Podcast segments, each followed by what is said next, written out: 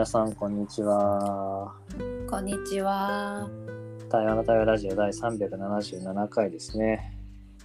今日もめちゃめちゃバタバタしてる中で、ギリギリの中で撮るので、うん多分ショートバージョンになると思います。はい。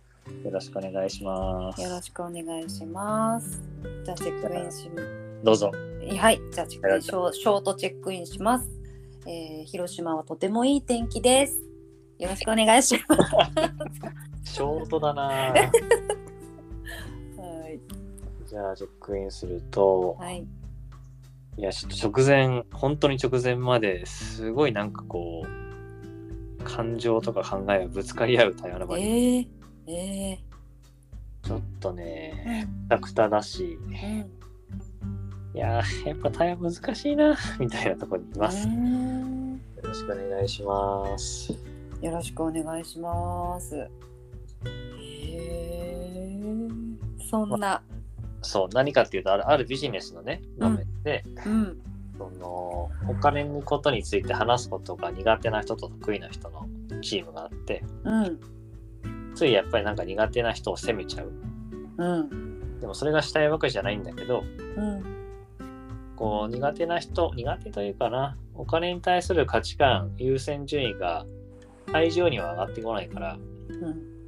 あとはそのお金のことが決まらないことのインパクトっていうのかな起こすうんインパクトにあんまり自覚的じゃない人なのでうん。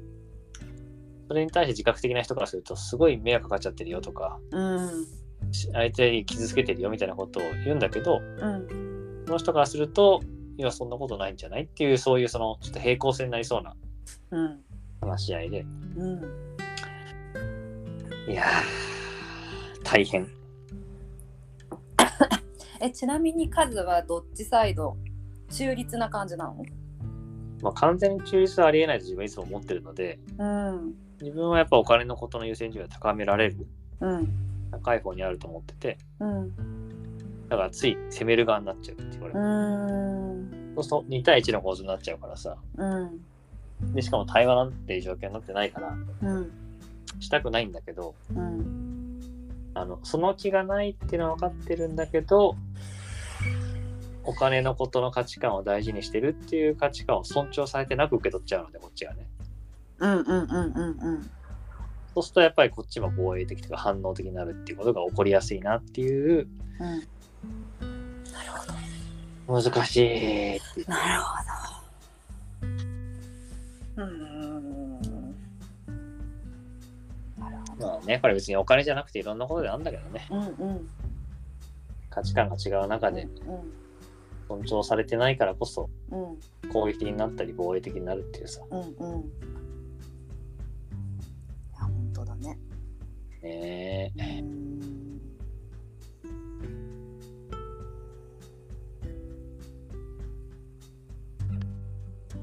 まあそういう意味ではすごいヒリヒリした実践の日々だね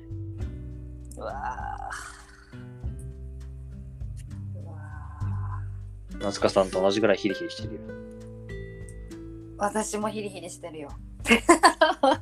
でしょ？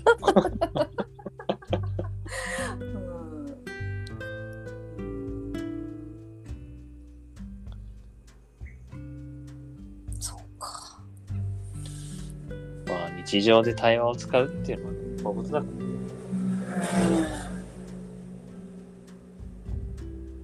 なんか先週職場でちょっとあ揉めたんだよねって言ったことに対して今日ちょうど午前中になんかその上司と話す機会があってそこを自分が冷静に振り返れててさなんか自分が大切にしたかったのはこういうことなんですよねって伝えることができて、えー、それはすごいいい時間だったな。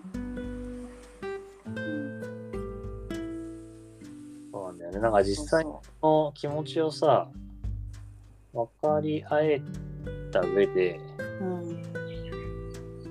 分かり合えた上ででも物事が進んでいく時には役割分担とかうん。具体的な進め方の話になるからさうん。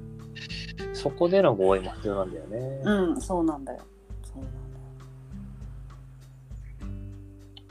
ちなみに夏子は。何を大事にしててそういう発言したの？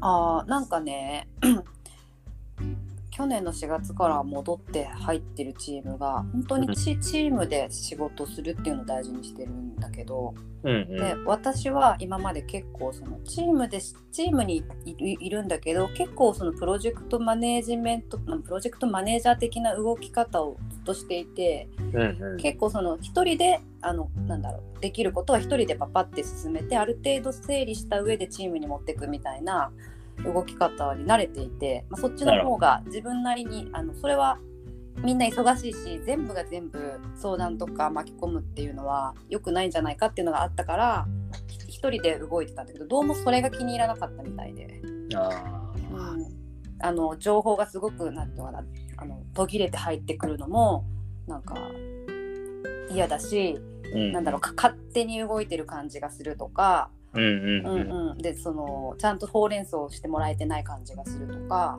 うんうんっていうのを、まあ、言われて結構なんかそこがうまく1年間ずっとうまくいかなくってどうどうしたらこの人たちが言うチームで動く働くってどういうことなんだろうとか。いやーそこだな。同じ話だな。本当そう。私は良かれと思ってやってるんだけどなみたいな全く同じ話をしてるね今。うん。そこなんだよ。だから結局分かり合えたところでそれ具体的にどういう進め方をするかを覚えできないとねまた起こそうなんよ。起こしたくない。のに、うんうん。うんそうなんだよ。で結局あなたこれ主担当だよとかであなたもうそういうのもうあの主担当で進められる、まあ、進めてほしいリードぐんぐんリードしてほしいこうあなんていうの？等級だからみたいなこと言われるとすごい自分がここか引き受けてしまいすぎて一人でやらなきゃみたいになっちゃったりとか、うんうんうん。うん、そう。それ逆効果だったりとか。うん。いやー。学びが深い。このことの齟齬を減らしたいんだよな俺はな。そう。そう。今対話の本でも書いてるんだけどうん。その自分の内側の感情とか価値観の話？うん。これが普段の仕事ではなかなか分かち合われないからうん。分かち合うことが大事っていうのは大前提で対話してるんだよねうん。でそのことを本に書いてて。で同じぐらい大事なのが自分の外の世界のやり方関わり方。のなんかこう方法だったりパターンだったり。ツールだったりうん。レギュレーションだったりそういううんなんか形として同じものを見ながらうん。ここは合ってるけどここは違うんだよねっていう絵が必要だと思っててここは合ってるってのは自分が思うものと合ってるけど、あ自分が思うものと合ってる合ってないってこと？例えば真ん中にさ、うん。えー、と絵がありますとうん。で想像してほしいんだけどうん。まず四角の A ってボックスがありますとうん。でそこから矢印が2本出てて右側にねうん。で並列で BC がありますとうん。で BC からまた矢印が出てきて D に入りますとうん。こういうプロセスがあるとするじゃんうん。でこれが仕事をするっていうプロセスでうん。夏子は B に行ってんだけど僕らは C に行ってるんだよって分かるとさうん。あここがずれてたんだって分かるじゃんはいはい。うん。もうこれがなくさいやだから進め方協力的にやろうよってそうですよねって言って夏子は A を頑張りますうん。みんなは B を頑張りますってずれちゃうじゃん ずれる。これを明らかにしたいんだよねなるほど。でこれがないとやっぱ空中戦なんだ話がなる。ということをずっと思っててうん。で例えばプロマネのプロジェクトマネジメントの考え方とかうん。いくつかの自分なりの考え方を置きながら企業でやってるんだけどうん。もうちょっとなんかね簡易で普遍的に何か置かないと使えないなと思ってんだよねうん。ってことを考えながら普段なるほどね。だからほらリーダーシップもさうん。 lead the self と people と society があるよって言われるからさうん。その解像度が上がって、うん。リーダーシップ頑張れじゃなくてまずはまずここは self 頑張れやって、うん。うん。うん。でまずはじゃあ people 頑張れやってほら区分けができるじゃん。うん。うん。そういう感じなるほどね。それ分かりやすい。あありがとうございま分すかりやすいです。何をどう頑張っていいかが、の解像度が上がるね。そそれやると。